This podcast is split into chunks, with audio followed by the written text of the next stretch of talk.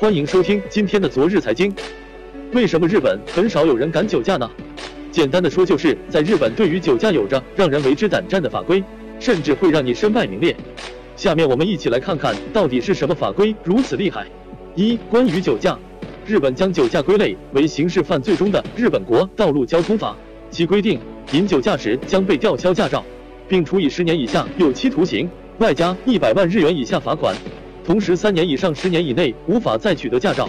二、关于劝酒，日本防止醉酒扰乱治安法第二条规定，强制劝酒行为将被处以四十八小时以下监禁，一万日元内罚款。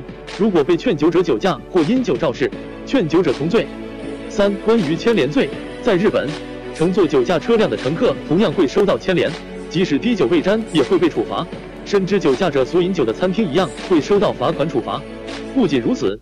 如果酒驾者所驾驶的车不属于自己，那这台车的车主本人将会面临五年有期徒刑以及相应的罚款。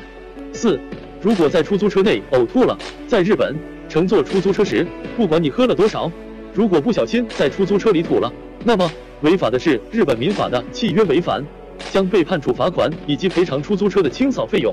除此之外，在道德层面，如果你酒驾被查，而且还被街坊四邻知道了，那么。从今之后也不会有人理你了。如果被公司知道，被解雇也是在所难免的。也就是说，在日本酒驾是一种让人不齿的行为，人人鄙视，被视为社会公敌。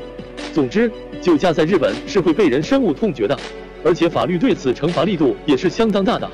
代价如此大，喝个酒，处处是坑，谁还敢酒驾？这就不难理解为什么日本没有酒驾了。回到我们中国，虽然我国的法律没有如此之严。